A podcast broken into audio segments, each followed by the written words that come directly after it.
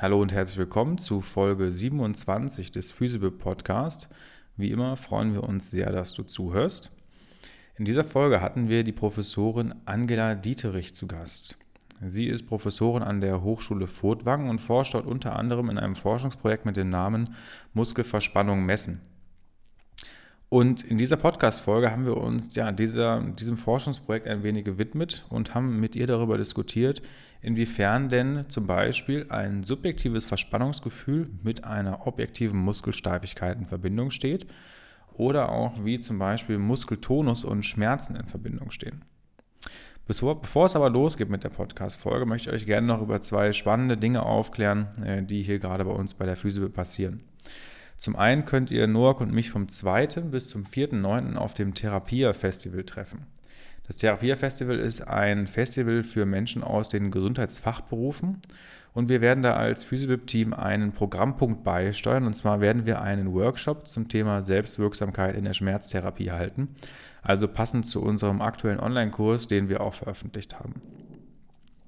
Daneben äh, gibt es eine Entwicklung im Kontext des Podcasts und zwar haben wir uns überlegt, nun auch einen äh, Patreon-Kanal anzulegen, auf dem ihr den Podcast finanziell unterstützen könnt. Wir möchten den Podcast gerne weiter wachsen lassen und dafür brauchen wir definitiv mehr Ressourcen. Und auf diesem Patreon-Kanal bieten wir in Zukunft ja alle zwei bis drei Wochen eine zusätzliche Folge an, wo Noak und ich gemeinsam über verschiedene Themen äh, der Physiotherapie diskutieren und ihr auch ein bisschen Einblicke mehr in unsere persönlichen Gedanken bekommt, während wir ja hier euch die Experten ähm, präsentieren dürfen. Also wir freuen uns sehr, wenn ihr uns da mit einer Patreon-Spende unterstützt und abonniert. Ähm, das ermöglicht uns auf jeden Fall in Zukunft weiter hier den Podcast auch kostenfrei anzubieten. Und deswegen freuen wir uns sehr, wenn wir euch da auf der Patreon-Plattform treffen. Wir verlinken euch den Link dazu äh, zum Therapia-Festival und zu dem Patreon-Kanal natürlich hier wie immer in den Show Notes. Und damit wünsche ich euch jetzt viel Spaß mit dieser Podcast-Folge und mit Frau Professor Angela Dieterich. Viel Spaß dabei.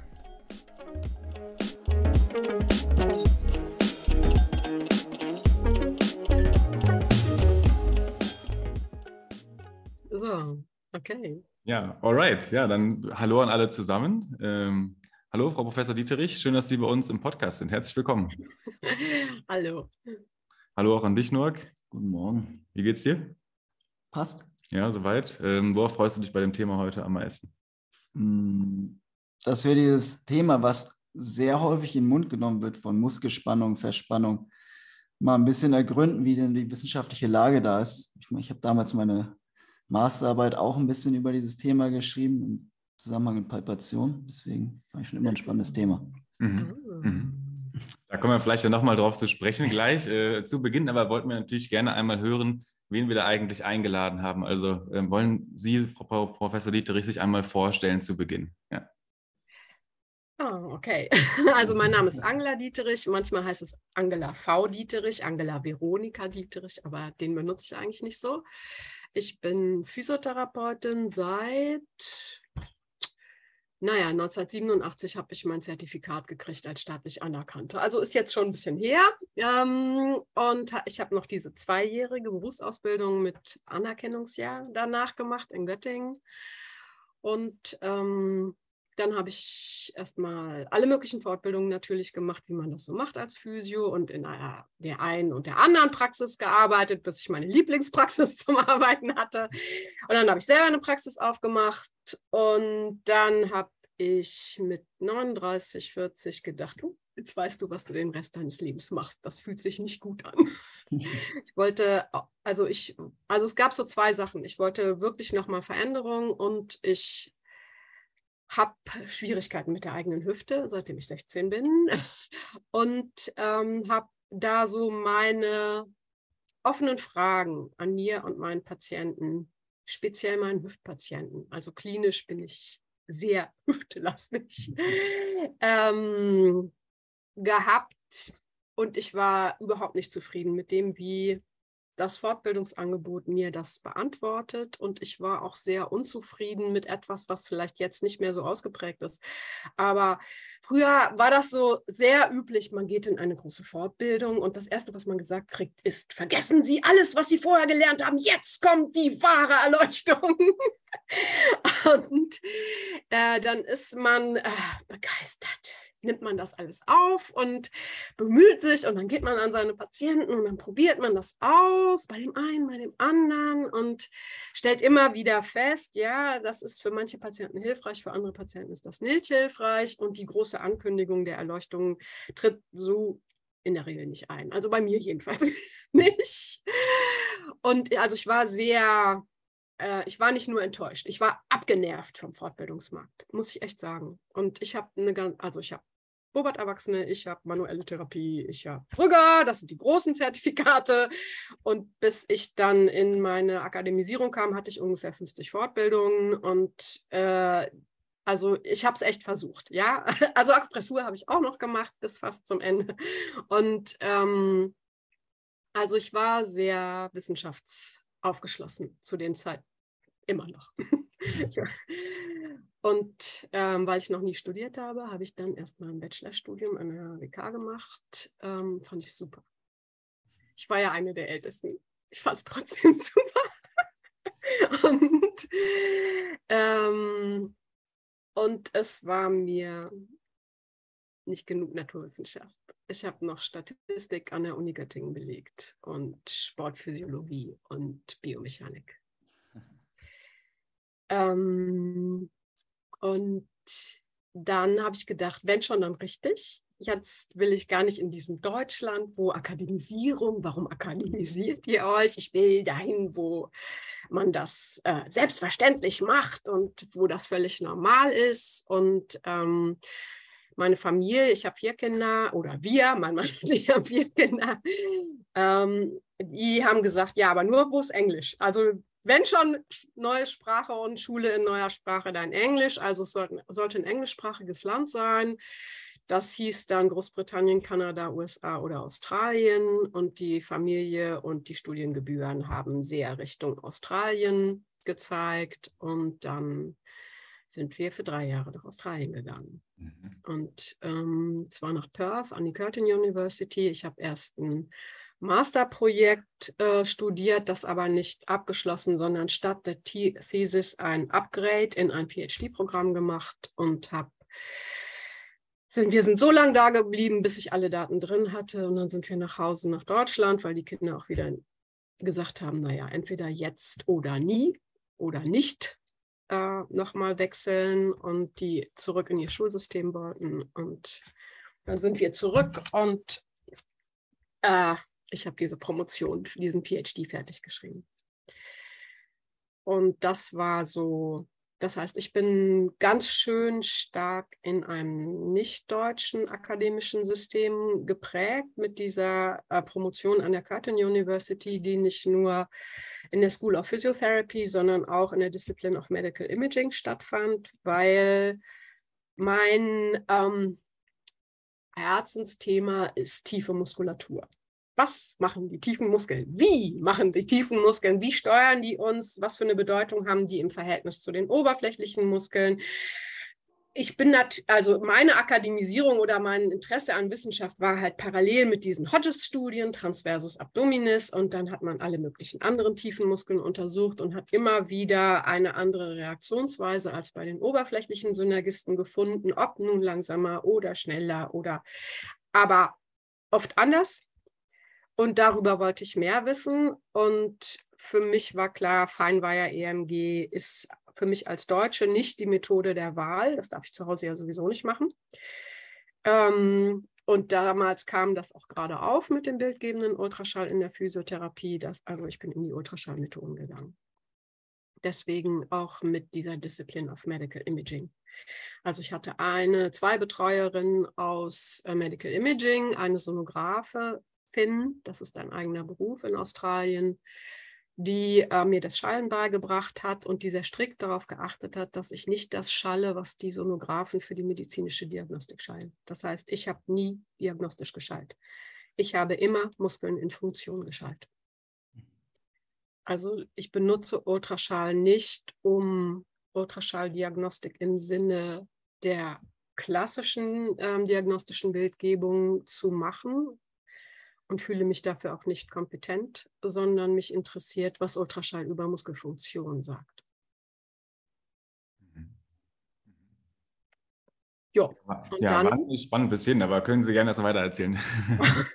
und dann ähm, war ich halt in Deutschland und war noch nicht fertig und musste noch schreiben. Und dann habe ich eine, an der Hochschule Osnabrück ähm, bei Professor Zalpur eine wissenschaftliche Mitarbeiterstelle bekommen, habe da erstmal gearbeitet und dann konnte ich bei Deborah Faller, die damals an der Uni Göttingen in der Schmerzklinik war, äh, in eine wissenschaftliche Mitarbeiterstelle gehen und habe, als die Promotion abgeschlossen war, an der Uni Göttingen ein Stipendium, ein Postdoc-Stipendium bekommen.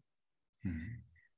Ähm, und das hat mir das ungeheure Privileg eröffnet, drei weitere Jahre nur zu forschen. Mhm. Zu 100 Prozent. Genial. ähm, also das war ähm, eigentlich meine beste wissenschaftliche Zeit, muss ich sagen. Also Göttin war auch klasse, aber das war irgendwie noch besser, ähm, weil ja, Deborah Faller ist einfach total erfahren und ähm, ich habe in der Gruppe von Dario Farina, das ist einer der spitzen EMG-Forscher der Welt, äh, gesessen. Wir hatten renommierteste Gäste zum Vortragen. Gandivia war bei uns, ähm, US-amerikanische Sportwissenschaftler waren bei uns, also ganz große Namen haben bei uns auch mal Vorträge gemacht und äh, mit den Leuten schreibe ich jetzt noch meine Forschungsanträge, mit denen ich da den Postdoc gemacht habe. Also ähm, für mich war der Weg in die Wissenschaft klasse. Mhm. Auch wenn er natürlich genauso diese Downsides hatte. Also wenn man im Postdoc sitzt, der Postdoc ist ein Nadelöhr, dieser wissenschaftliche Mittelbau ist ein Nadelöhr. Man schreibt Anträge und schreibt Anträge und macht Überstunden ohne Ende, wirklich ohne Ende, um irgendwie noch gleichzeitig zu publizieren und sich irgendwie eine Zukunftsperspektive und eine neue Stelle aufzubauen in einem Bereich, der hochkompetitiv ist. Also ähm, ich habe halt keinen anschließenden dicken Drittmittelantrag erreichen können, leider. Und insofern bin ich sehr glücklich. habe ich dann gedacht, okay, du bist jetzt auch alt genug. Jetzt musst du irgendwie zusehen, dass du irgendwie mal ähm, festen Boden unter die Füße kriegst und einen Vertrag, der nicht wieder befristet ist. Und da war, sind diese Chancen in der Physiotherapie-Akademisierung im Moment natürlich klasse. Also ähm, ich äh, bin auf meine erste Professurbewerbung dann auch berufen worden und ähm, bin auch sehr, sehr gerne in Furtwangen oder an der Hochschule Furtwangen. Wir sind ja primär im Studienzentrum Freiburg. Mhm. Mhm. Ja, spannend. Vielleicht, äh, bevor wir, ich hätte jetzt ein, zwei Fragen, Nachfragen zu dem EMG, aber da kommen wir bestimmt gleich noch drauf zu sprechen. Ähm, wollen Sie gerne noch was dazu erzählen, äh, wie Ihre Arbeit heute an der Hochschule Furtwangen aussieht? Sie organisieren, organisieren, ja auch gerade das äh, sechste Forschungssymposium. Äh, da können Sie gerne noch was von berichten. Das ist mit Sicherheit spannend für unsere Zuhörerinnen. Also ähm, ich habe gerade das ungeheure professorale Privileg, im Forschungssemester zu sein. Äh, und nur so ist es realistisch, einen Kongress zu organisieren und ein Drittmittelprojekt weiter zu betreiben. Also ich habe ähm, letztes Jahr ein Drittmittelprojekt hier eingeworben für 150.000 Euro und zwei Jahre ähm, mit der Uni Stuttgart, mit einem dieser Postdoc-Kollegen äh, zu Muskelverspannung und zur Messung von Muskelverspannung. Da kommen wir sicherlich gleich zu.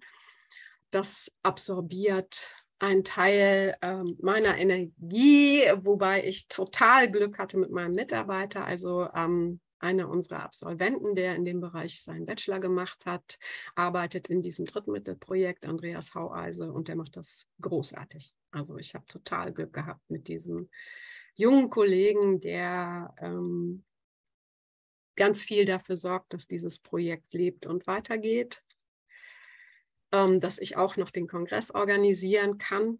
Ähm, ich bin totaler Kongressfan.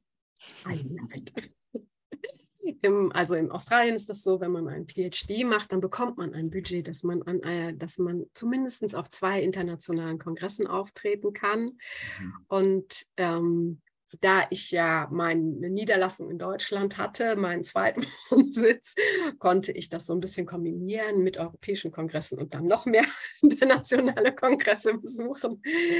Und also ich war auf dem WCPT, ich war auf dem IFOMT, ich war auf mehreren ISAC-Kongressen ähm, und äh, ich schätze das total, also da dieses Klima, des Austauschs, ähm, des Kennenlernens, der Arbeit von anderen, des irgendwie Anknüpfungsmöglichkeiten findens.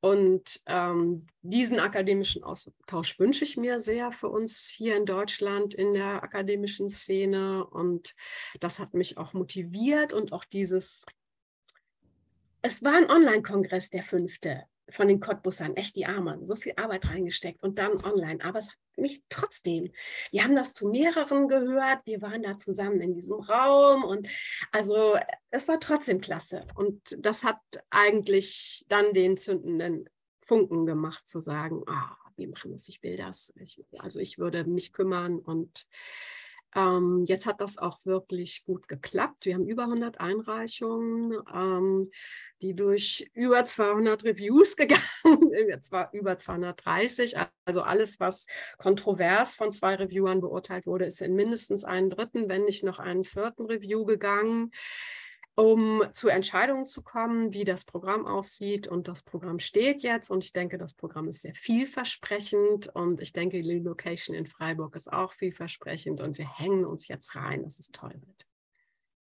Sehr schön. Also da können wir auch nur nochmal Werbung für machen jetzt für euch äh, als unsere Zuhörerinnen. Äh, wir werden auf jeden Fall auch da sein und als Zuschauer zumindest partizipieren. Ähm, und genau, wann ist das? Wann ist das Datum? 29. 30.09. ist also der Freitag, der 30.09. sind die DGPTW-Sessions und die Workshops und abends dann die Keynote. Wir haben Rainer Bauer von der äh, Fachhochschule Bern, Berner Fachhochschule, als einen Keynote-Speaker, der ähm, diesen Bereich Bewegungslabor, Laborentwicklung. Also Heiner Bauer hat ein total spannendes, aktives Bewegungslabor aufgebaut, in dem ganz viel Forschung, Bewegungsforschung, Physioforschung gemacht wird und wird davon erzählen. Und der Philipp Maric ist ein deutscher Kollege von der Arctic University of Tromsø, der vielleicht hier dem einen oder anderen auch bekannt ist über sein Engagement für nachhaltige, umweltverträgliche Physiotherapie, für ähm, eine Perspektive auf unsere Profession in diesen großen Entwicklungen und was sie bedeuten für uns im Gesundheitswesen. Und ähm, diese, da Robert Richter, mein Kollege, ähm, sich da auch sehr engagiert, ähm, wollen wir diese Perspektive, die bei uns vertreten wird, natürlich auch auf dem Kongress sichtbar machen. Ja, spannend, sehr schön. Ähm, ja, wollen wir dann so ein bisschen zu dem äh, Thema kommen, was wir uns für heute so vorgenommen haben. Wir hatten ja über Instagram die Seite gefunden, Muskelverspannung messen. Da habe ich gedacht, ja, spannend, was ist das denn? und da haben wir gesehen, das ist ein Forschungsprojekt, das Sie vorantreiben. Da haben Sie ja gerade schon ein bisschen von berichtet. Da wollen Sie noch mal so ein bisschen einen Überblick geben, was das ist, was Sie da machen, was Sie da für Ziele verfolgen. Das ist ein Folgeprojekt von einer Studie, die ich vorher gemacht habe und auch schon publiziert habe, noch in Göttingen. Das war sozusagen meine letzte Studie aus der Postdoc-Zeit. In Göttingen war es ja so, äh, da ist Deborah Faller. Was macht Deborah Faller? Nacken, immer Nacken. Also, Angela, du musst auch Nacken machen. also habe ich, ähm, bin ich mit Ultraschall an den Nacken gegangen. Das ist echt klasse, weil ähm, wir sind ja so ein bisschen geprägt von der Oberflächenanatomie, wo man weiß, was unter der Haut als nächstes zu palpieren ist. Und das, was dann schichtenweise drunter kommt, ist einem oft nicht mehr so vertraut. Und beim Nacken kann man das in fünf, man kann es auch in sieben Schichten unterteilen, aber fünf auf jeden Fall. Also ähm, mit dem Ultraschall visualisiert sich, dass im Nacken der oberflächliche Trapez echt sehr, sehr dünn ist ähm, im Verhältnis zu den anderen Muskeln, also da wirklich nur so als ganz dünne Schicht drüber liegt, da wird einem das äh, klar, dass hier andere Muskeln offensichtlich eine viel dominantere Rolle spielen. Und ähm, ja, dann, und dann war es halt so, dass die Entwicklung im Ultraschall in der Physiotherapie eigentlich ein bisschen eine enttäuschende war, weil man lange gehofft hat, dass die Verknüpfung der Muskeln ein Parameter ähnlich wie das EMG ist, der die Aktivierung anzeigt. Das hat sich in dieser Form so nicht bewahrheitet und dann war das so ein bisschen in der Sackgasse. Man wusste nicht so richtig, ähm, wie machen wir denn da eigentlich weiter und gleichzeitig kam die, die Elastographie hoch. Mhm. Und die Elastographie sind ultraschallbasierte Verfahren, wo es um die Steifigkeit geht. Also meistens wird irgendein Impuls, wie wird dieser Impuls im Gewebe weitergeleitet? Und der wird halt, je nachdem, wie steif das Gewebe ist, unterschiedlich weitergeleitet. Gibt es eine ganze Menge Verfahren. Es gibt nur eins, was Kilopascal ausspuckt, Youngs Modulus. Also einen physikalischen Wert von Steifigkeit, nicht nur eine relative Veränderung von Gewebe zum Nachbargewebe. Und dieses quantitative Verfahren ist die Scherwellenelastographie. Und in Göttingen haben wir dann gesagt, okay, wir gucken uns jetzt mal Scherwellenelastographie, die Nackenmuskeln von Patienten mit chronischen Nackenbeschwerden an. Und weil das vorwiegend Frauen sind, haben wir dann gesagt, okay, wir nehmen die Variabilität über Geschlecht raus. Wir gucken jetzt mal nur Frauen an und haben ähm, 20 Frauen. Letztendlich waren es 22, aber die, wir mussten ein paar ausschließen. Also wir haben jetzt letztendlich 20 und 18 äh, drin. Ähm, Frauen mit chronischen Nackenschmerzen, mindestens 30 Prozent eingeschränkt auf den Neck Disability Index. Also die waren schon stärker betroffen und hatten das mindestens ein halbes Jahr. In, in der, ich glaube, im Median waren es mehrere Jahre, die die Nackenschmerzen hatten ähm, und haben die verschiedene Dinge machen lassen. Also einmal in eine, also unterschiedlich Kraft mit den Nackenextensoren aufbauen in einem instrumentierten Gerät, was diese Kraft misst. Ähm, wir haben aber auch eine, so eine Stressaufgabe im Büro simuliert, so einen psychologischen Stresstest, also etwas, was sehr eher alltagsnah war. Die haben ähm, im Liegen versucht, sich zu entspannen, den Kopf entspannt einfach abzulegen und den Kopf leicht zu heben. Da ging es darum, wie kann man entspannen, wie kann man mit dem Gewicht des Kopfes klar, wenn das zu heben ist. Und dann haben die so eine Balanceaufgabe noch gemacht mit so Sandsäckchen auf dem Kopf. Also eher sowas Therapeutisches. Und in diesen ganzen Dingen haben wir die Scherwellenelastographie aufgenommen. Und das Ergebnis war eigentlich, in Ruhe waren da gar keine Unterschiede so richtig. Ähm, und bei den ganzen aktiven Aufgaben war der Hauptunterschied, dass die Nackenschmerzprobandinnen nicht so viel aktive Spannung aufbauen konnten. Signifikant niedriger. Obwohl die Kraft bei beiden Gruppen nicht signifikant unterschiedlich war. Hm. Ähm, das war für uns unerwartet und überraschend. Und was ich am Anfang mal gemacht habe, war, ich habe einfach diese Bilder angeguckt und gedacht, was würdest du denn denken, was gehört in welche Gruppe? Kann man aus den Bildern irgendwas sehen? Und in den Elastogrammen ist das so, Spannung ist rot, entspannt ist blau. Also ähm, wie man so als Physiotherapeutin, man erwartet die Spannung, man denkt schon, wie hat man die angefasst und ah ja, der Strang und so weiter. Die, und dann, ah, das ist ja total rot, das Bild, das ist bestimmt hier eine Nackenpatientin. Also ich habe mal so sortiert so äh, geblindet, geblindet sortiert, ähm, was könnte denn hier eher ein Patient sein und was könnte denn hier eher von der Kontrolle ein Bild sein. Und ich hatte exakt eine Trefferquote von 50 Prozent, also genauso gut wie Zufall. also ähm, das war so der erste Moment zu sagen, hm, also ich komme hier mit meiner Erwartungshaltung offensichtlich nicht weiter. Also meine Erwartungshaltung hat etwas erzeugt, was ich an Erwartungen an diese Bilder hatte, was äh, nicht übereinstimmte. Und ähm, also man möchte, man muss vielleicht dazu sagen, diese Bilder wurden per Computer ausgelesen, also völlig geblindet. Äh, und es wurde die gesamte Fläche ausgelesen. Wir haben also nicht geguckt, ja, da ist der Spot oder so. Ne? Wir haben nicht geguckt, einzelne Bereiche, ähm, sondern wir haben wirklich alles, was wir vom Muskel sehen konnten, ausgewertet. Ähm, und waren überrascht, wie sehr diese Frauen, deren Nackenmuskeln schmerzhaft sind ähm, oder sich schmerzhaft anfühlen, wie wenig objektive Unterschiede wir da gefunden haben. Ich kurz nachfragen darf, hatten die auch wirklich gefühlte Nackenverspannung oder war Schmerz da der hauptsächliche Einfluss? Also subjektiv meinst du oder, Subjektiv. oder thera therapeutisch kalkuliert? Nochmal. Ähm, hausintern Gelder für diese Bildanalysen durch einen Biostatistiker ähm, bekommen und ja, das ist so, also da bleibt für mich als Physiotherapeutin ja eine große Frage. Ich habe das publiziert, auch sehr gut publizieren können im Journal of Orthopedics and Sports Physical Therapy, dass da eigentlich nur aktive, objektive Unterschiede waren. Und ähm, es blieben große Fragen für mich, weil was palpieren wir denn eigentlich? Also wie gut ist die Palpation? Da gibt es eine sehr interessante französische Studie von zwei erfahrenen Therapeuten, die haben bei 100 Menschen, meines Wissens waren das sogar, es waren weniger im Nackenbereich, die haben palpiert, ähm, wo sind die Rückenschmerzen, auf welcher Seite, wo sind die Nackenschmerzen. Das Ergebnis war auch überraschend niedrig. Also um die 68 Prozent, meine ich, konnten richtig detektiert werden. Ähm, ich denke seitdem, dass der Palpationsprozess zwei Aspekte enthält.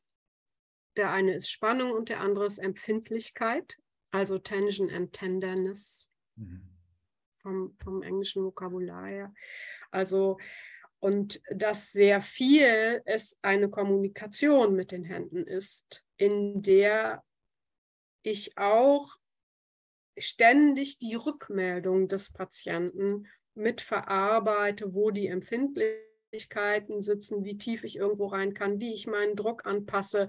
Also ich sehe das Palpieren seitdem ähm, mit mehr Outcome Parametern oder Outcome-Kriterien, als ich es vorher gesehen habe.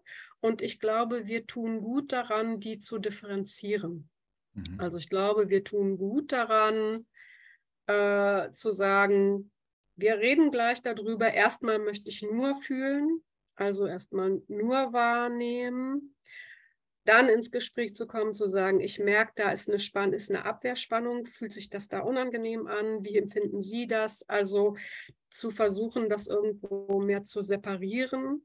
Ähm, was kommt von der Rückmeldung des Patienten und was ist allein auch physikalisch unterschiedlich. Mhm. Und dann stimmen die Richtungen nicht überein, muss man sagen. Also das, was ich ja beim Palpieren mache, ist, dass ich von, super, von der Oberfläche in die Tiefe einen Druck gebe. Und wenn wir uns überlegen, wie machen wir das, dann werden wir vermutlich feststellen, dass wir in der Regel quer zur Muskelfaser eher palpieren. Also wir palpieren sehr wenig Zugfestigkeit im, im Verlauf des Muskels. Ähm, das stimmt überhaupt nicht mit der Scherwelle überein. Die Scherwelle ist validiert nur longitudinal im Muskelfaserverlauf. Wir wissen, dass wir quer ganz andere Messungen bekommen. Ähm, also sozusagen, wie wird dieser Impuls, dieser, also die Scherwelle macht einen Pushbeam, einen sehr fokussierten Ultraschallstrahl, der minimale Verschiebungen im Gewebe erzeugt, die werden weitergeleitet entlang der Faser und das ist das, was wir gemessen haben. Wir haben in dieser Nackenstudie in Göttingen etwas gemessen, was relativ weit weg von dem ist, was wir palpieren. Deswegen war diese Basisidee für den nächsten Antrag zu sagen, und jetzt nehmen wir diesen klinischen Aspekt transquere Palpation, transvers zur Faser, den nehmen wir jetzt mal auf. Das machen wir jetzt auch mal mit Scherwelle. Das gucken wir mal, ob das funktioniert. Wir gucken mal, was wir da für Ergebnisse bekommen. Ähm, und das vergleichen wir mit der elektrischen Aktivität, weil da gibt es noch etwas anderes, was uns überrascht hat. Und zwar, die Spannung im Muskel ist völlig ungleichmäßig verteilt. man sieht immer wieder Bereiche, die sehr angespannt sind, Bereiche, die sehr wenig Spannung aufbauen.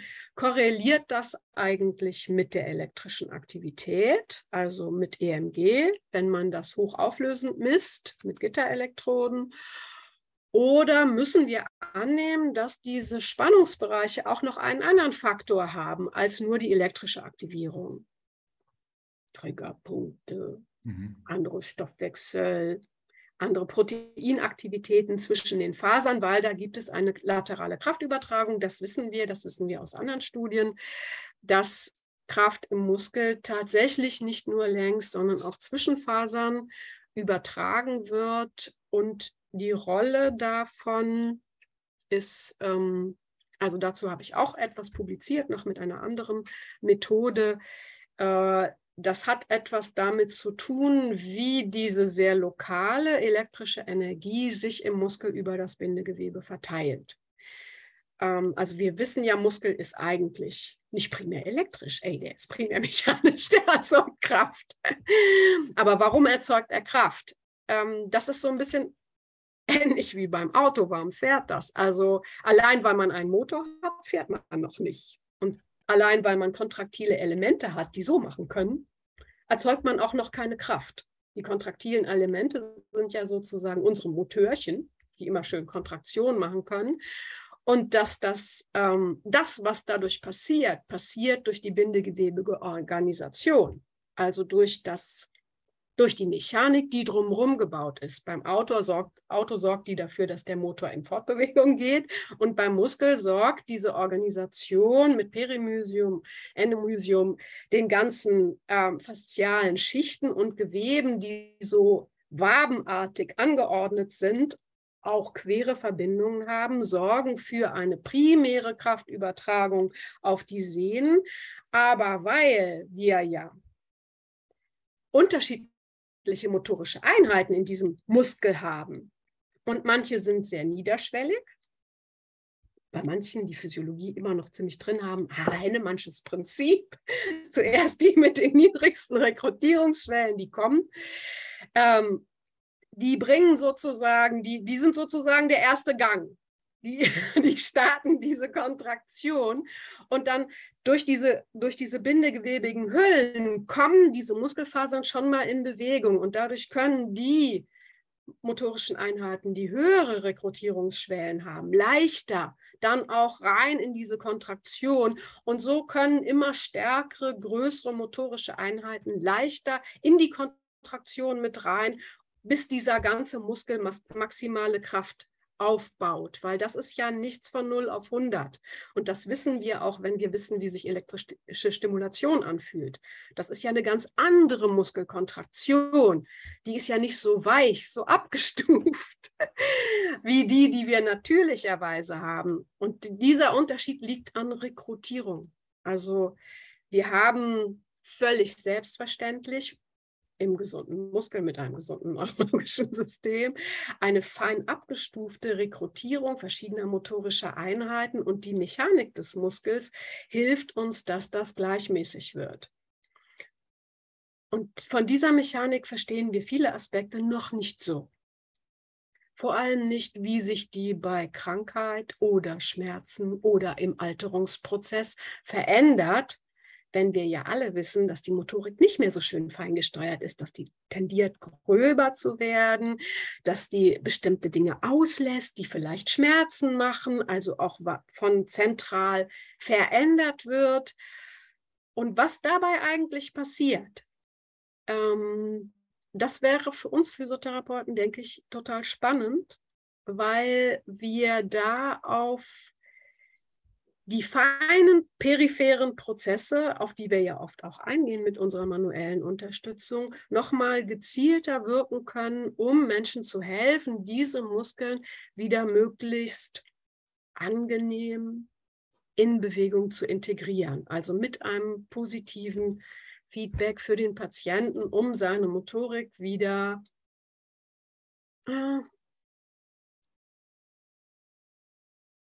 konstruktiver für ihn zu gestalten. Also ich versuche jetzt dieses Wort normal zu vermeiden, weil normal so individuell verschieden ist. Also in eine individuell gute, konstruktive Motorik zu kommen. Ja, also sozusagen, ich bin jetzt so sehr weit in, in ganz, in ganz, ins ganz Detaillierte gegangen, weil sowas sehe ich. sowas, kann, sowas zeigt halt auch der Ultraschall. Und eigentlich geht es aber natürlich darum, was heißt das für uns, wenn wir bewegen. Mhm. Mhm. Ähm, jetzt haben wir ja so ein bisschen darüber gesprochen. Also einmal haben wir jetzt dargestellt, okay, wie kann man mit einer ähm, Elastographie oder Scherwelle, wie kann man quasi da die Spannung messen? Und wir haben so ein bisschen auch darüber gesprochen mit der mit der Palpation, wie weit, äh, wie, wie genau ist die denn? Jetzt berichten uns ja häufig Patienten auch, dass sie so ein Spannungsgefühl da wahrnehmen. Stimmt dieses Spannungsgefühl denn mit der quasi objektiven Muskelsteifigkeit äh, überein aus Ihrer Perspektive? Also es, wir sind nicht die Einzigen, die sowas untersuchen und es gibt auch ein weiteres Gerät, den Myoton. Mhm. ähm, mit dem man so in den Muskel drückt, der auch äh, Spannung messen kann. Und meines Wissens ist in weder den Myoton-Studien noch in den Scherwellenstudien eine Korrelation zur subjektiven Symptomatik rausgekommen. Es gibt manchmal niedrige Korrelationen zu Faktoren wie Bewegungsangst oder auch äh, Schmerz. Aber es gibt nichts, was, sage ich mal, eine Korrelation so 0,7 was Starkes, was, äh, also was auf einen direkten Zusammenhang schließen lässt. Mhm. Ähm, äh, und wenn man sich jetzt mal überlegt, also ich sage jetzt mal, okay, Nackenschmerzen, kennt ja eigentlich jeder von uns, ne? Habe ich, wie ist denn mein Nacken heute? Wie ist mein Nacken heute? Was würden wir tun, wenn ich die Frage kriege, wie ist mein Nacken heute? Was mache ich, wenn ich wissen will, wie mein Nacken ist? Aha, ich mhm. mache jedenfalls nicht, hm. Also ist heute irgendwie nicht so steil, sondern ich mache eher, hm. also ich, typischerweise teste ich meine Steifigkeit darüber, dass ich den Kopf bewege. Das ist ganz typisch. Mhm. Schon Voldemort hat das gemacht, der muss auch Nackenschmerzen haben. und ähm, und jetzt, also das lädt zu verschiedenen Hypothesen ein, was Steifigkeit, was dieses Gefühl von Steifigkeit ist. Mhm. Ähm, deshalb haben wir in dieser ähm, JSPT-Publikation auch andiskutiert, ähm, weil es tatsächlich kann man ein Erklärungsmodell aus anderen Studien herleiten, dass es etwas mit verzögerter Innovation zu tun hat, die das zentrale Nervensystem so interpretiert. Also das wäre eine Möglichkeit. Weil was ist Steifigkeit? Steifigkeit ist ein Widerstand. Also mein gegen eine Kraft ist ein erhöhter Widerstand. Ähm, wie beurteilt unsere Propriozeption Steifigkeit? Die beurteilt die aufgrund des Feedbacks, was wir auf Bewegung bekommen. Also Propriozeption ist im zentralen Nervensystem eine Feedbackschleife ich mache etwas und mein Gehirn weiß, was dabei rauskommen sollte und kriegt dann das Feedback, es ist was anderes rausgekommen. Mhm. Das ist Propriozeption. Und ähm, das heißt, wenn ich eine Kraft hineingebe und mein zentrales Nervensystem weiß genau, so sollte sich eine schöne Nackenrotation anfühlen, gleichmäßig weich direkt. Und das Feedback, was mein System bekommt, ist, die kam zu spät. Das wäre ein, ein Feedback-Konstrukt, in dem mein zentrales Nervensystem sagen würde, steif. Da war ein erhöhter Widerstand für die Muskeln. Was aber eine Interpretation wäre auf das Feedback. Und Propriozeption ist ganz viel Interpretation von Feedback. Es gibt dazu einen ganz tollen Artikel, ziemlich umfangreich, von Proske und Candevia ähm, auf den ich mich hier beziehe, weil die eine Erklärung verschiedener Formen von Propriozeption auf neurophysiologischer Ebene gemacht haben. Ähm, und das wäre zum Beispiel eine Möglichkeit, diese Wahrnehmung von steif, die anscheinend irgendwo korreliert mit Schmerz, also irgendwo einen Zusammenhang hat. Menschen können oft auch ganz schlecht sagen, sind meine Muskeln nur steif oder nur schmerzhaft. Die sind meistens irgendwie beides. Ähm, wie das zustande kommen könnte. Und ähm, dann sind wir, da sind wir eigentlich schon auch so vielleicht bei dem, was für mich Wissenschaft in die Physiotherapie bringt. Und das ist nämlich genau dieser kritische Blick auf Erklärungsmodelle und zu sagen, was ist jetzt ein Modell und was ist bewiesen. Ähm, weil ich glaube, das ist bei uns so ein grundsätzliches Problem, dass wir sehr, sehr viele physiologische Erklärungsmodelle haben, die irgendwie mit physiologischen bewiesenen Aspekten übereinstimmen. Und wir sagen dann schnell, Physiologisch ist das erklärlich, also ist es evidenzbasiert, wissenschaftsbasiert. und ähm, das fliegt uns auch immer wieder regelmäßig um die Ohren, mhm. weil sich dann rausstellt, war halt doch nur ein gebasteltes Erklärungsmodell. Es ist nicht wirklich so bewiesen gewesen. Und das, denke ich, macht uns auch wirklich Schwierigkeiten in der Anerkennung von sehr guten Arbeitstechniken. Also wenn Brügger irgendwann sehr unmodern geworden ist, weil sie haben immer gesagt, Beckenlordose ist physiologisch, ist normal, das gehört dazu. Und dann gab es eine ganz große Studie, die gezeigt hat, wir haben nicht wirklich Beweise dafür, das zu, anzunehmen.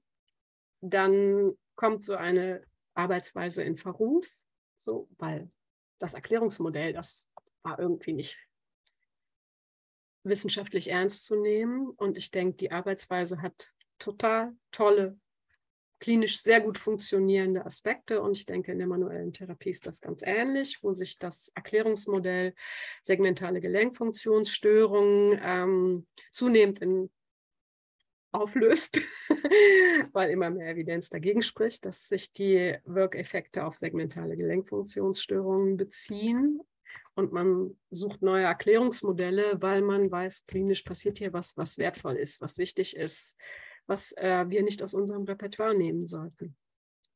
Also ähm, ich denke, wir schießen uns da mit unseren gebastelten Erklärungsmodellen manchmal ganz schön selbst ins Knie. Da müssen wir aufpassen. Mhm. Beim Schmerz ist es ja mittlerweile ganz gut anerkannt, dass halt so Kontextfaktoren sehr großen Einfluss haben und die, die Tascha Stanton war das, die ja auch so untersucht hat, wie das mit der Muskelsteifigkeit aussieht, die dann auch zeigen konnte, dass so durch Kontextveränderung, wie ich glaube, die hat Geräusche von so quietschenden Türen genommen und hat dann gefragt, ob sich halt die subjektive Steifigkeit verändert hat. Und die meinten halt auch, das hat auch einen großen Einfluss. Würden Sie ihm zustimmen, dass das ähnlichen, ähnliches Konstrukt ist, also dass sich das fast vielleicht einreiht, so Steifigkeit zu Schmerz, dass es da keine klare Trennung gibt?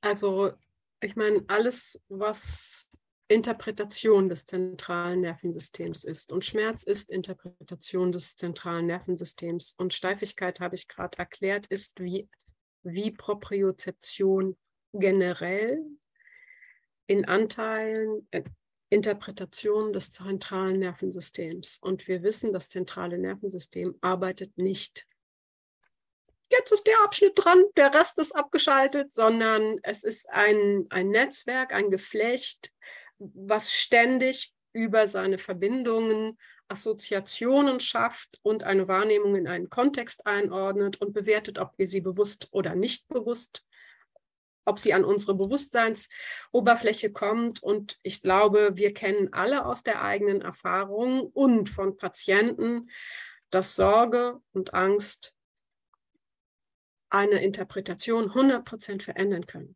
Also ich meine, jeder hat als Kind vielleicht mal erlebt, dass Heile, heile Segen, drei Tage Regen ist ein Zauberspruch für Kinder. Also äh, kann von totalem Schmerz in leises Schluchzen ist gleich vorbei, den Wandel bringen. Ähm, wir wissen, wie dermaßen effektiv oft es ist, einem Patienten zu erklären, was in seinem Arztbericht steht und es zu relativieren aus funktioneller Sicht. Also ähm, wenn wir die Sorge nehmen können und einen Weg aufzeigen, den der Patient gehen kann, haben wir ganz viel geleistet. Das ist ein total wesentlicher Beitrag. Und viele Patienten, oder ich habe es so erlebt, irgendwie, dass viele Patienten auch das Feedback geben, endlich erklärt mir einer das, endlich hat einer Zeit dafür, mhm. weil wir doch relativ viel Zeit noch in diesem medizinischen System am Patienten haben. wo alles durchgetaktet ist sonst in Minuten. Also ähm, dieser, also Sorge und Angst, das ist für mich das erste große Hindernis, wenn ich mit Patienten arbeite, was überwunden werden muss, damit jemand konstruktiv arbeiten kann. Mhm. Mhm. Mhm. Und ja, Kontextfaktoren sind total wichtig. Also das zu ignorieren wäre, glaube ich, nicht mehr zeitgemäße Physiotherapie. Also wir bekennen uns alle zu ICF, wir sagen alle, wir denken im biopsychosozialen Modell. Ähm, und es gibt immer, also die, die, Evidenz dafür, dass menschliche Motorik und Wahrnehmung nicht mechanistisch läuft, ist erdrückend. Mhm. Also ich denke, das Zeitalter der mechanistischen Physiotherapie ist vorbei. Ich erkläre den Patientinnen auch immer, dass halt Verspannung ähnlich wie Schmerz auch eine Schutzfunktion des Körpers ist. Wie erklären Sie Verspannung? Nutzen Sie da viel mechanische Wörter oder gar nicht mehr? Also ähm, ich also ich, ich sage diese Mechanik des Muskels. Der, mhm. also ein Muskel ist etwas Elastisches. Das möchte, das möchte seine ganze Länge und seine ganze Kontraktionsfähigkeit ausleben. Das braucht ein Muskel. Und das wissen wir tatsächlich auch aus dem Leistungssport. Das, äh, also zum Beispiel Adduktoren, Zerrungen bei Fußballern. ähm, es hat viel Forschung gegeben, wie man Adduktorenzerrung äh, präventiv, äh, wie, wie man dagegen trainiert, dass, dass diese Verletzung möglichst selten passiert, gerade im Leistungsfußball. Und ähm, es hat umfangreiche große Programme gegeben. Und was ist das erfolgreichste? Die Copenhagen Adduction Exercise. Eine einzige Übung, die mit vollem Körpergewicht den Muskel ganz dehnt und komplett, also exzentrische, konzentrische Kontrolle zu 100 Prozent fordert. Total gezielt. Mhm. Ähm, Finde ich irgendwie eine beruhigende Nachricht, dass äh, dieser Grundsatz, dass Muskeln eigentlich sich wohlfühlen, wenn sie komplett in die Länge, komplett in die Kontraktion, mit Kraft, gegen die Schwerkraft, exzentrisch, konzentrisch. Wenn sie das haben, ähm, dann geht es Muskeln meistens besser. Äh, ich weiß jetzt nicht, welche, es gibt eine Publikation, die das auch beim Trapez, also die auch systematisch sozusagen untersucht hat. Wie ist denn das, wenn wir den Trapez kräftigen? Das war sehr effektiv. Ähm, also ich versuche oder ich versuche zu kommunizieren, das ist das, was der Muskel mag. Das ist, was, was der Muskel braucht. Und dann geht es dem Muskel in der Regel besser. Lassen Sie uns einen Weg finden, wie wir dahin kommen, dass Sie das trainieren können, dass Sie diesen Muskel wieder üben können in seiner Funktion.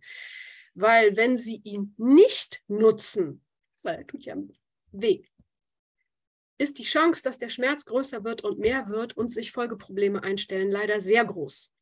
Hm. Das ist sozusagen ein Teufelskreis, den wir oft beobachten, den wir gut kennen.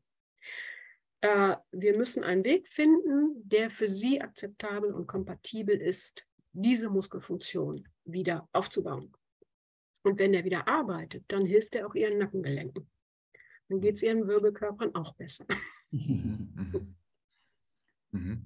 Ja, das passt mit zu den Ergebnissen von dem Alexander Kett, den ja. wir in Folge 2021 ja. hatten, der auch, äh, dass die Muskelsteifigkeit im Sitzen ohne Bewegung halt einfach deutlich ansteigt. Das heißt, und Bewegung, die ist relativ schnell wieder reduziert. Das mhm. heißt, können wir sehr gut sagen, Bewegung ist eigentlich immer gut für den Muskel. Ja, also das waren spannende Arbeiten. Er hat quasi, der hat quasi äh, ja, lange Sitzzeiten bei äh, Lkw-Fahrern untersucht und geguckt, wie sich das auf die Muskelsteifigkeit gemessen, auch mit einem Myoton glaube ich, also Widerstand. Äh, ja, nicht das Myoton, der hat ein eigenes, was aber ähnlich funktioniert wie das genau. Myoton. Genau, ja. Mhm. Ähm, ja, jetzt sind wir so ein bisschen so, äh, wir sind ja quasi von Ihrem Projekt in Göttingen und dann jetzt relativ weit ins Detail gegangen. ähm, hatten jetzt, glaube ich, noch gar nicht so viel über das Projekt gesprochen, ähm, über Muskelverspannung messen. Ne? Ah. Wollen wir darüber noch, darauf nochmal zurückkommen und mal gucken, okay, also aus diesen ganzen Fragestellungen, die Sie ja jetzt auch hier beschrieben haben, was jetzt dieses Forschungsprojekt da für, ja, für eine Idee oder Richtung äh, im nächsten Schritt bringt? Hm. Also mit Aussagen, was dabei rauskommt, halte ich mich jetzt sehr zurück, weil wie gesagt, äh, also meine, meine Arbeit in der Wissenschaft hat eigentlich noch nie die Ergebnisse gebracht, die ich erwartet habe.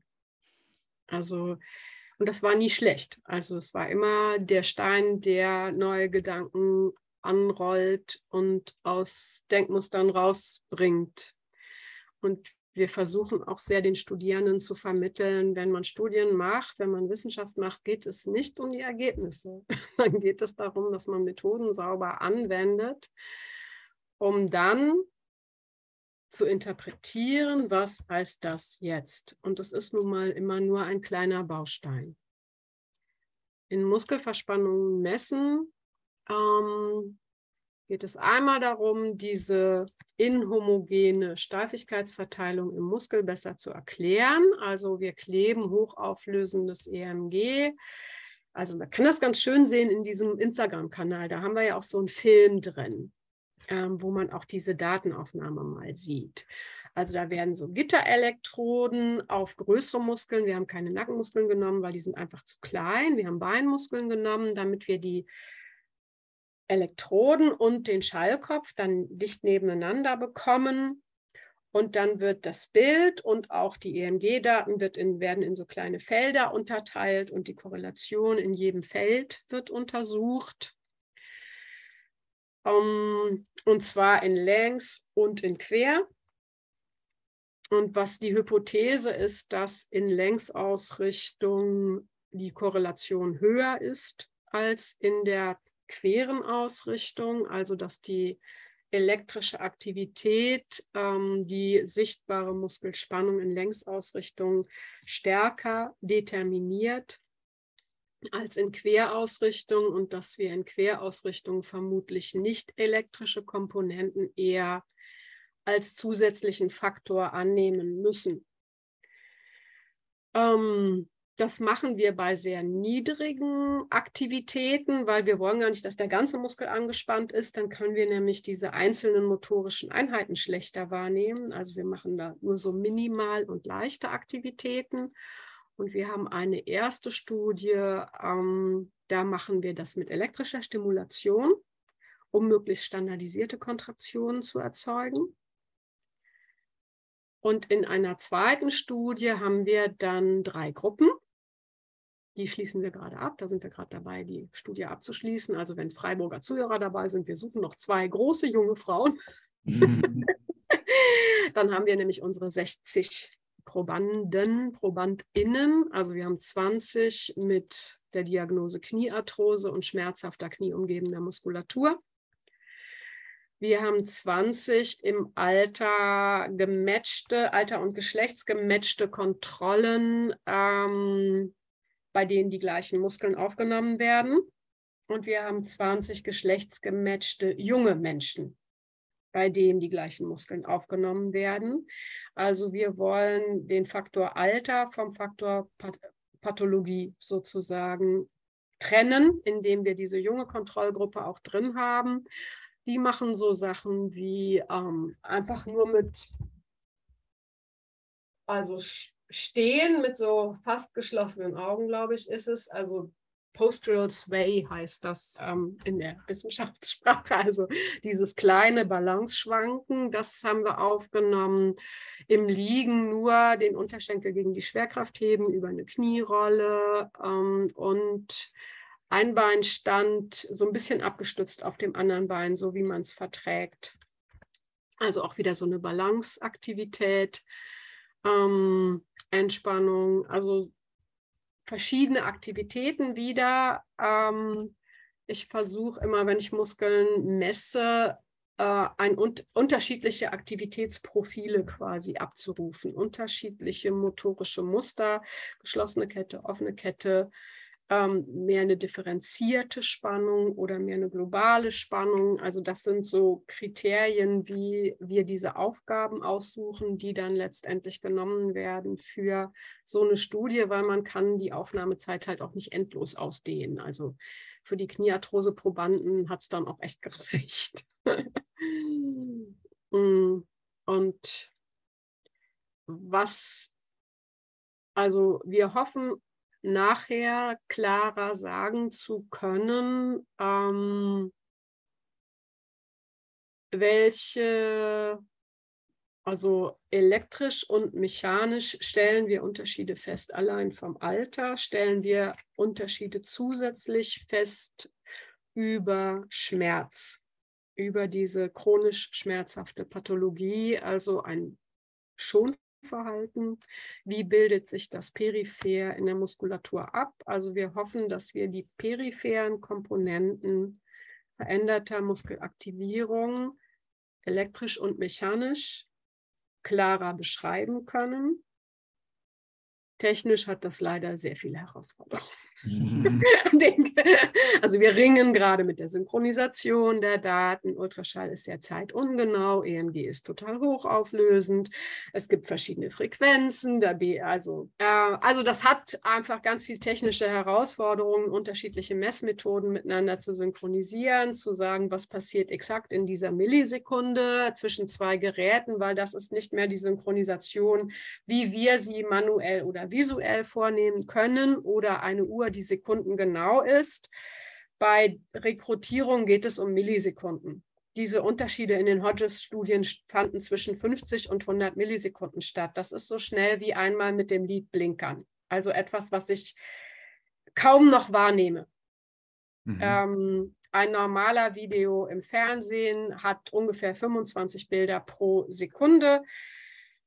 Das ist echt wenig. Also im Ultraschall haben wir entweder so 11 bis 20 oder bis 40 in diesen normalen Grauskalen. Ultraschall in der Scherwelle haben wir leider nur 1 bis 2 pro Sekunde. Das ist echt total langsam.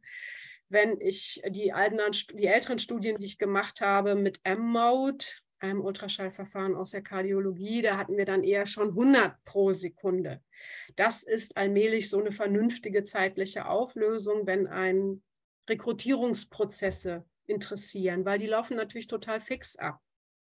Also schnell, ne? die sind einfach total schnell, da muss man kleine Unterschiede wahrnehmen. Und mit dieser hohen zeitlichen Auflösung, die bedeutet, dass man wahnsinnige Datenmengen erzeugt. Mhm. Mhm.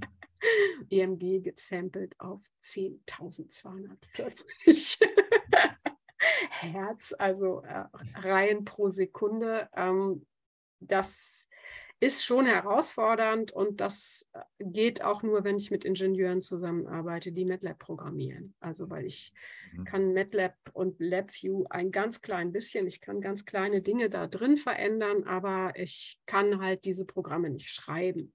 Mhm. Und ähm, kenne auch wenig Physiotherapeuten, die das können. Es gibt ein paar, aber wenige. Und ähm, also das ist für mich an der Hochschule Furtwangen toll, dass ich sehr technikaffine ähm, Kollegen dort habe, mit denen ich kooperieren kann für solche Arbeiten, also Muskelverspannung messen. Das ist sozusagen geboren in der Physiotherapie, das Projekt. Und ähm, wir arbeiten mit einem Bioingenieur an der Uni Stuttgart, Leonardo Gizzi, der einen Master in Muskelphysiologie hat oder in Sportphysiologie ähm, aus Rom, also sehr gut mit diesen physikalischen Aspekten zusammen ähm, sich auch auskennt und Philippe Pascali, der uns die Statistik macht, der mit Professor Kohl zusammenarbeitet, der hat einen Bachelor in Medizin und einen Master in Precision Medicine Diagnostics, was sehr programmierte ähm, Analysen sind. Also wir, äh, Katrin Skerl ist Elektro, äh, jetzt sage ich es bestimmt wieder falsch. Elektro, ich sage, ist sie Elektrotechnikerin, Elektroingenieurin. Auf jeden Fall kommt sie aus dieser Perspektive des Electrical Engineering zum Ultraschall und ähm, hat diese Bildanalysen programmiert. Also wir arbeiten ganz viel mit technischen Experten zusammen, die auch Einblicke in Muskelphysiologie haben, um dieses Projekt zu realisieren und die Aspekte zu realisieren, die ich als Physiotherapeutin nicht leisten kann. Mhm. Mhm. Mhm. Und ja, so also, wird es mhm. vermutlich dann auch gut publiziert werden können. Ja, ja, also super spannend, da mal so ein bisschen Einblicke zu bekommen. Also, ne, Noak, du sagst es ja auch immer bei den neurowissenschaftlichen Studien, die du immer liest. Ne? Also, wo man denkt jetzt, ah, ich lese was im Physiologiebuch, dann ist das total gesichert und so. Ja, wenn man dann in die einzelnen Details geht von den Messmethoden, von den Verfahren, die da angewendet wurden, wie man doch auch alles dann wieder irgendwie kritisch hinterfragen muss und wie schwammig es dann im Endeffekt doch wieder wird, wo man dann sagen kann, ja, was ist jetzt eigentlich gesichert und belegt und äh, was wissen wir eigentlich genau. Ne? Das finde ich, das wird so ein bisschen deutlich auch so ja, in der Komplexität von solchen Fragestellungen und wie man dann auch das erfasst, was man überhaupt erfassen möchte. Also es ist ein ganz spannenden Einblick. Ja. Ja, wir neigen wahrscheinlich dazu, immer größer zu interpretieren, als eine Aussage ja. real ist. Und mhm. wenn man das mal reduziert auf, was ist jetzt wirklich das Ergebnis einer Studie, dann ist das immer wieder enttäuschend winzig hm. für die Größe der Fragestellungen, die eigentlich dahinter stehen. Mhm. Ja, wie sieht es denn aus, vielleicht nochmal zum Abschluss einmal abzurunden? Dieses ganze Konzept Spannung, Verspannung, ah, ich bin so verspannt. Wo ist denn der Stand des Wissens jetzt gerade als, als Praktiker, als Praktikerin? Was kann ich jetzt für heute mitnehmen? Wie sollte, sollte ich dieses Konzept Spannung in der Praxis noch nutzen? Was ist da Ihre Ansicht? Also jetzt die ganzen komplexen Themen ganz einfach runterbrechen. Mit absoluten Antworten, bitte. Ohne dass sie falsch werden. Also ich glaube, also es ist keine Frage, dass Spannung die Mechanik unseres Körpers aufrechterhält. Also ohne Spannung, ähm, das sehen wir ja, wenn jemand wirklich eine hundertprozentige Lähmung hat. Was dann übrig ist. Und dann sehen wir auch, dass der Körper Mechanismen aufbaut, sich zu festigen, um überhaupt irgendeine Stabilität zu erzeugen. Also wir haben außer der Elektrik Fest Verfestigungsmechanismen. Also dass Spannung sozusagen ein ganz zentrales Prinzip unserer Motorik und Aufrichtung ist. Es steht, denke ich, außer Frage. Es, es gibt dieses Konstrukt Tensegrity. Das ist so etwas, was die Osteopathen auch benutzen, was auch im Bereich Zelle bewiesen ist. Aber im Bereich Ganzkörper ist es eine große Annahme, ein Erklärungsmodell, ein spannendes Erklärungsmodell, finde ich. Ähm, was wir in der Physiotherapie auch, wo wir uns gerne darauf beziehen, weil es diese oft anatomisch nicht ganz nachvollziehbaren Zusammenhänge, ähm, weil es ein Modell dafür erzeugt. Warum, ähm, warum ändert Motorradfahren meinen Rückenschmerz? warum, was mal, also diese Zusammenhänge, die weit weg manchmal sind, wo wir registrieren, wir verändern da oben was und da unten passiert was.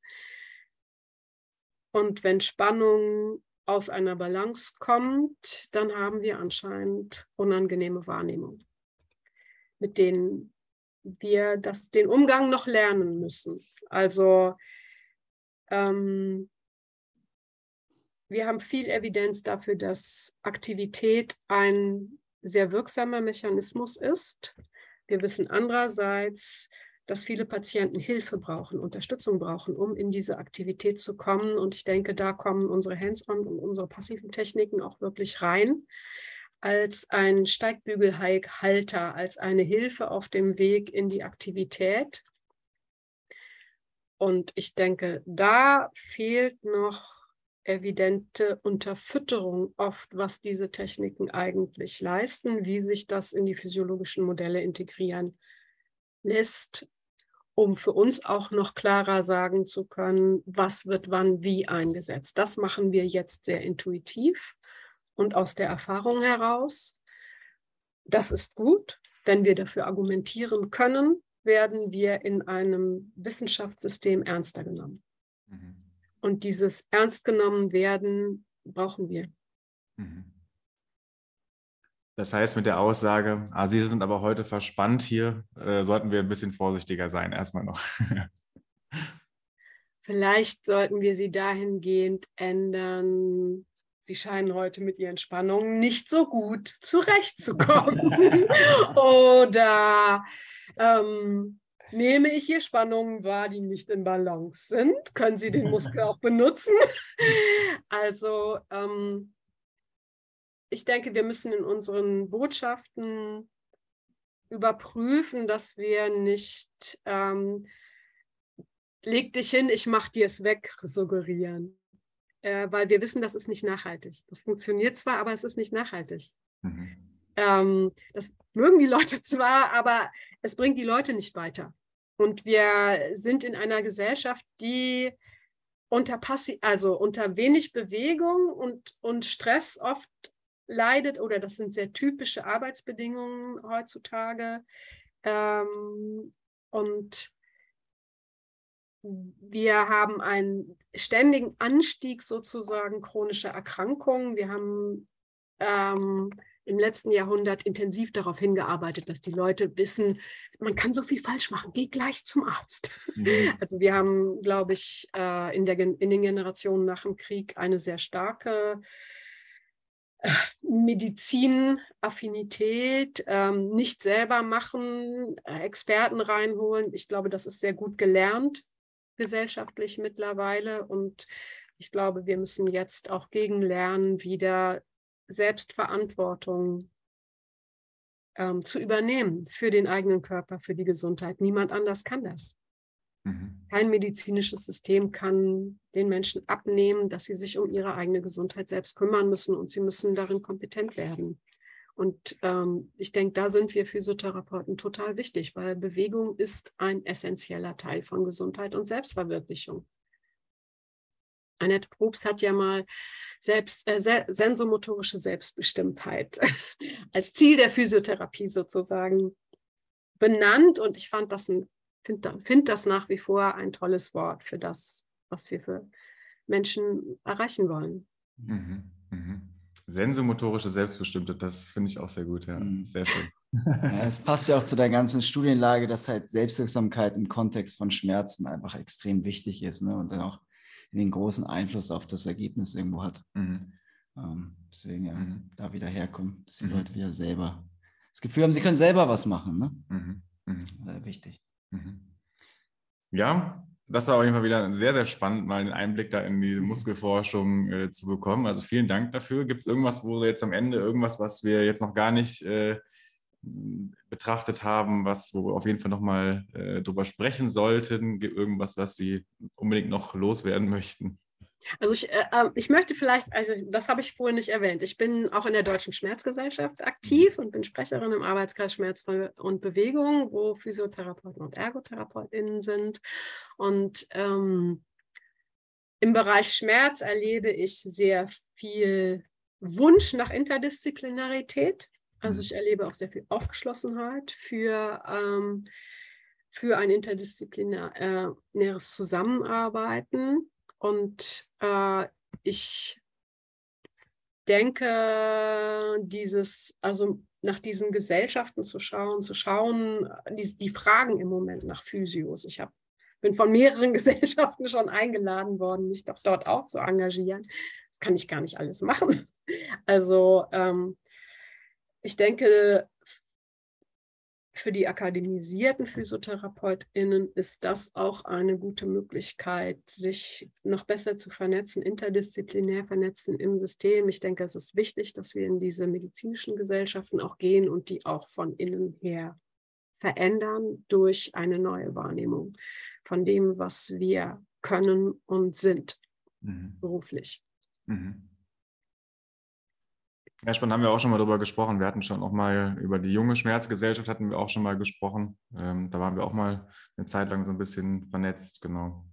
Ähm, ja, also da können wir vielleicht nochmal euch als Zuhörerinnen vielleicht ein paar Links in die äh, Podcast-Beschreibung geben. Ähm, dann ähm, kann man vielleicht auch, kann man mal teilnehmen an solchen Arbeitskreisen oder sowas. Ist das möglich als äh, Ja, klar. Ja? Na klar.